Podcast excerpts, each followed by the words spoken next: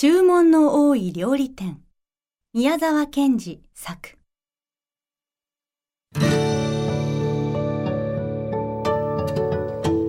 二人の若い紳士がすっかりイギリスの兵隊の形をしてピカピカする鉄砲を担いで白熊のような犬を2匹連れてだいぶ山奥の木の葉のカサカサしたところをこんなことを言いながら歩いておりました。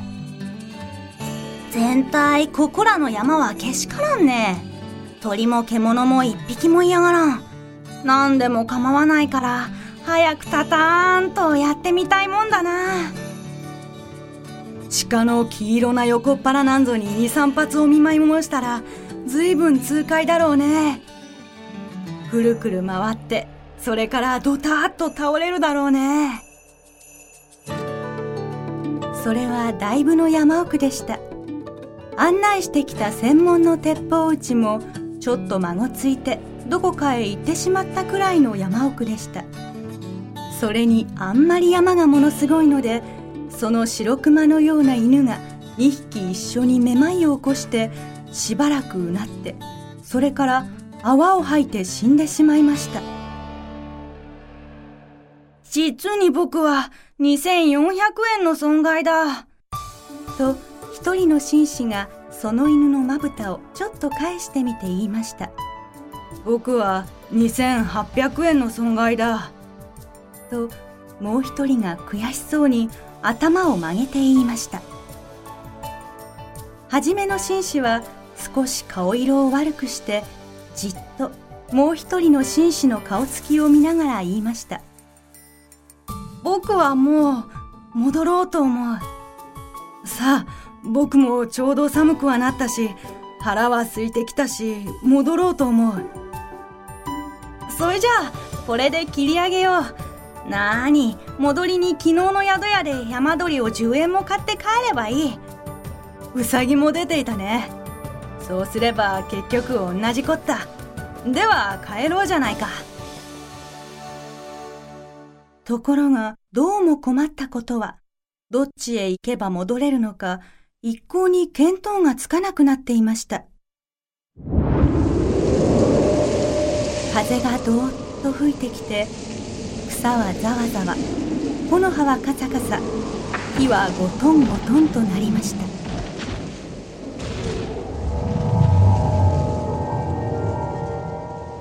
どうも腹がすいた。さっきから横っ腹が痛くてたまらないんだ。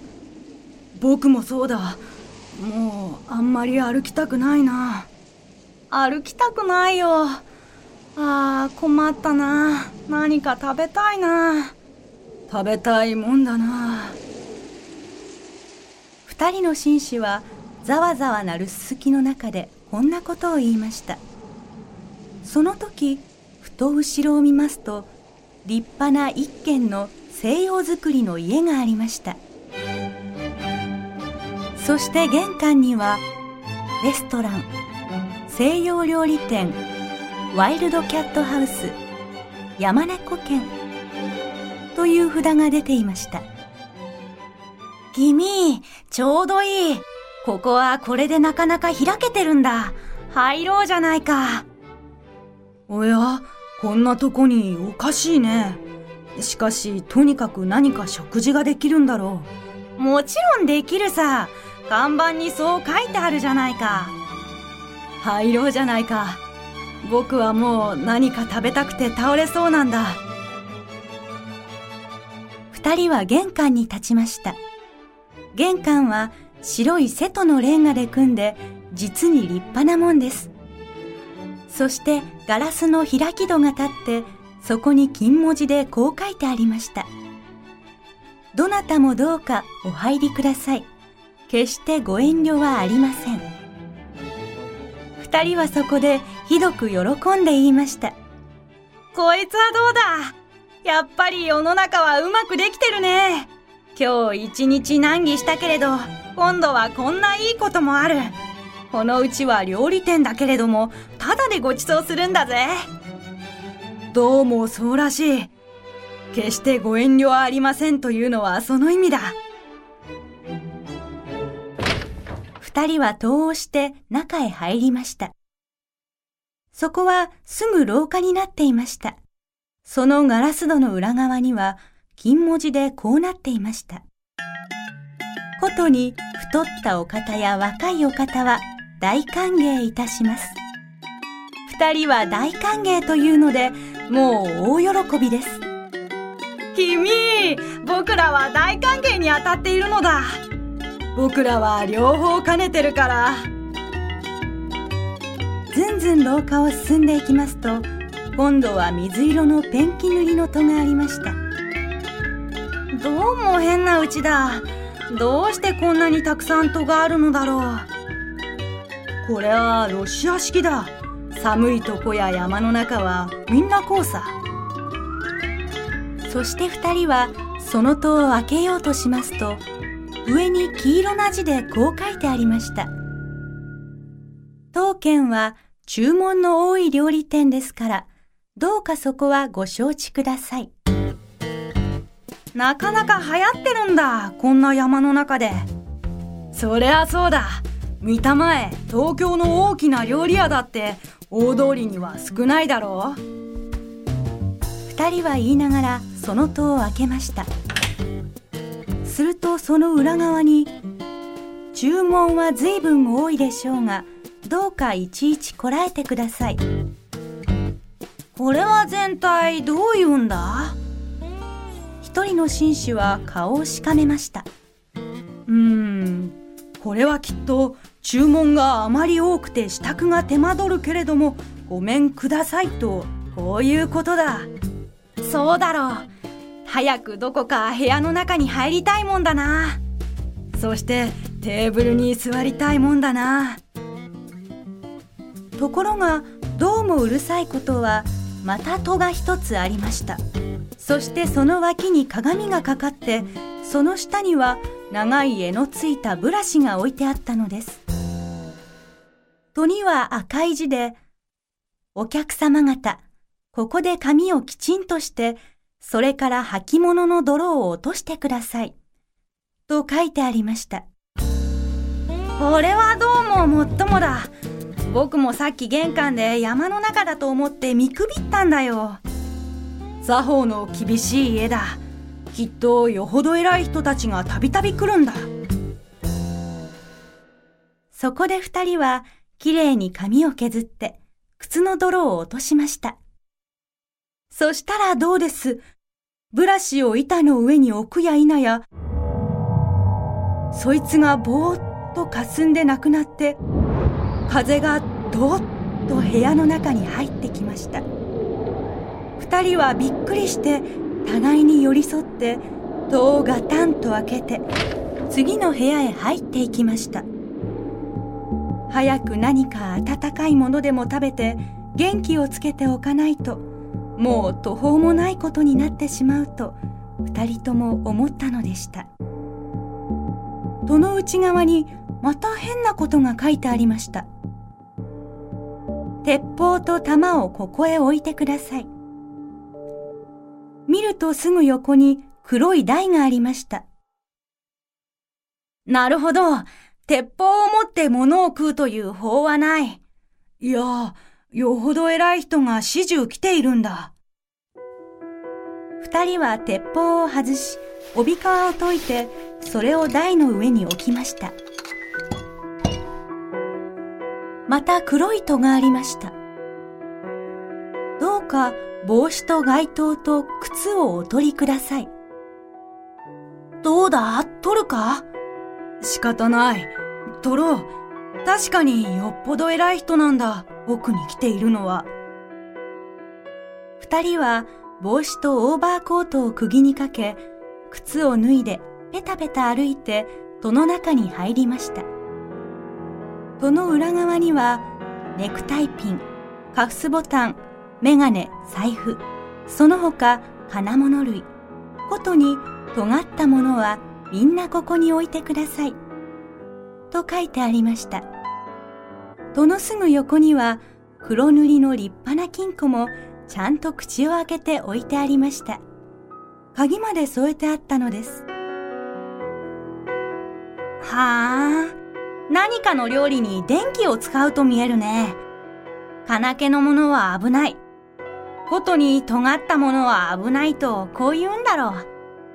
そうだろう。してみると、感情は帰りにここで払うのだろうか。どうもそうらしい。そうだ、きっと。二人はメガネを外したり、カフスボタンを取ったり、みんな金庫の中に入れて、パチンと錠をかけました。少し行きますと、また戸があって、その前にガラスの壺が一つありました。戸にはこう書いてありました。壺の中のクリームを顔や手足にすっかり塗ってください。見ると確かに壺の中のものは牛乳のクリームでした。クリームを塗れというのはどういうんだ？これはね、外が非常に寒いだろう？部屋の中があんまり暖かいとひびが切れるからその予防なんだ。どうも奥にはよほど偉い人が来ている。こんなとこで案外僕らは貴族と近づきになるかもしれないよ。二人は壺のクリームを顔に塗って、手に塗って、それから靴下を脱いで足に塗りました。それでもまだ残っていましたから、それは二人ともめいめいこっそり顔へ塗るふりをしながら食べました。それから大急ぎで戸を開けますと、その裏側には、クリームをよく塗りましたか？耳にもよく塗りましたか？と書いてあって、小さなクリームの壺がここにも置いてありました。そうそう、僕は耳には塗らなかった。危なく耳にひびを切らすとこだった。ここの主人は実に用意周到だね。ああ、細かいとこまでよく気がつくよ。ところで僕は早く何か食べたいんだが、どうもこう、どこまでも廊下じゃ仕方ないね。するとすぐその前に次の戸がありました。料理はもうすぐできます。15分とお待たせはいたしません。すぐ食べられます。早くあなたの頭に瓶の中の香水をよく振りかけてください。そして戸の前には金ピカの香水の瓶が置いてありました。二人はその香水を頭へパチャパチャ振りかけました。ところがその香水はどうも巣のような匂いがするのでした。この香水は変にすくさい。どうしたんだろう。間違えたんだ。下女が風邪でもひいて間違えて入れたんだ。二人は戸を開けて中に入りました。戸の裏側には大きな字でこう書いてありました。いろいろ注文が多くてうるさかったでしょう。お気の毒でした。もうこれだけです。どうか体中に壺の中の塩をたくさんよく揉み込んでください。なるほど。立派な青い瀬戸の塩壺は置いてありましたが、今度という今度は、二人ともぎょっとして、お互いにクリームをたくさん塗った顔を見合わせました。どうもおかしいぜ。僕もおかしいと思う。たくさんの注文というのは、向こうがこっちへ注文してるんだよ。だからさ、西洋料理店というのは、僕の考えるところでは、西洋料理を来た人に食べさせるのではなくて、来た人を西洋料理にして食べてやるうちと、こういうことなんだ。これは、その、つつつまりぼぼ僕らが。ガタガタガタガタ震え出してもう物が言えませんでした。そその僕らが。ガタガタガタ震え出してもう物が言えませんでした。逃げ。ガタガタしながら一人の紳士は後ろの戸を押そうとしましたがどうです。戸はもう一部も動きませんでした。奥の方にはまだ一枚戸があって大きな鍵穴が2つつき銀色のフォークとナイフの形が切り出してあっていやわざわざご苦労です。大変結構にできました。さあさあお腹にお入りください。と書いてありました。おまけに鍵穴からはキョロキョロ二つの青い目玉がこっちを覗いています。うわー！ガタガタガタガタ。うわー！ガタガタガタガタ。二人は泣き出しました。すると戸の中ではこそこそこんなことを言っていますダメだよ。もう気がついたよ。塩を揉み込まないようだよ。当たり前さ。親分の書きようがまずいんだ。あそこへいろいろ注文が多くてうるさかったでしょう。お気の毒でしたなんて間抜けたことを書いたもんだ。どっちでもいいよ。どうせ僕らには骨も分けてくれやしないんだ。そりゃそうだ。けれどももしここへあいつらが入ってこなかったらそれは僕らの責任だぜ。呼ぼうか。呼ぼう。おーいお客さん方。早くいらっしゃい。いらっしゃいいらっしゃい。お皿も洗ってありますしナッパももうよく塩で揉んでおきました。あとはあなた方とナッパをうまく取り合わせて真っ白なお皿にのせるだけです。早くいらっしゃい。へいいらっしゃいいらっしゃい。それともサラダはお嫌いですか？そんならこれから火を起こしてフライにしてあげましょうか。とにかく早くいらっしゃい。二人はあんまり心を痛めたために顔がまるでくしゃくしゃの紙くずのようになりお互いにその顔を見合わせブルブル震え声もなく泣きました。中ではふっふと笑ってまた叫んでいます。いらっしゃいいらっしゃい。そんなに泣いてはせっかくのクリームが流れるじゃありませんか。へいただいま。じき持ってまいります。さあ早くいらっしゃい早くいらっしゃい。親方がもうナフキンをかけてナイフを持って舌なめずりしてお客様方を待っていられます。二人は泣いて泣いて泣いて泣いて泣きました。その時後ろからいきなり「ボンボン!」という声がしてあの白熊のような犬が2匹戸を突き破って部屋の中に飛び込んできました鍵穴の目玉はたちまちなくなり犬どもはうーとうなってしばらく部屋の中をくるくる回っていましたがまた一声「ボン!」と高く吠えていきなり次の戸に飛びつきました戸はガタリと開き犬どもは吸い込まれるように飛んでいきましたその戸の向こうの真っ暗闇の中で。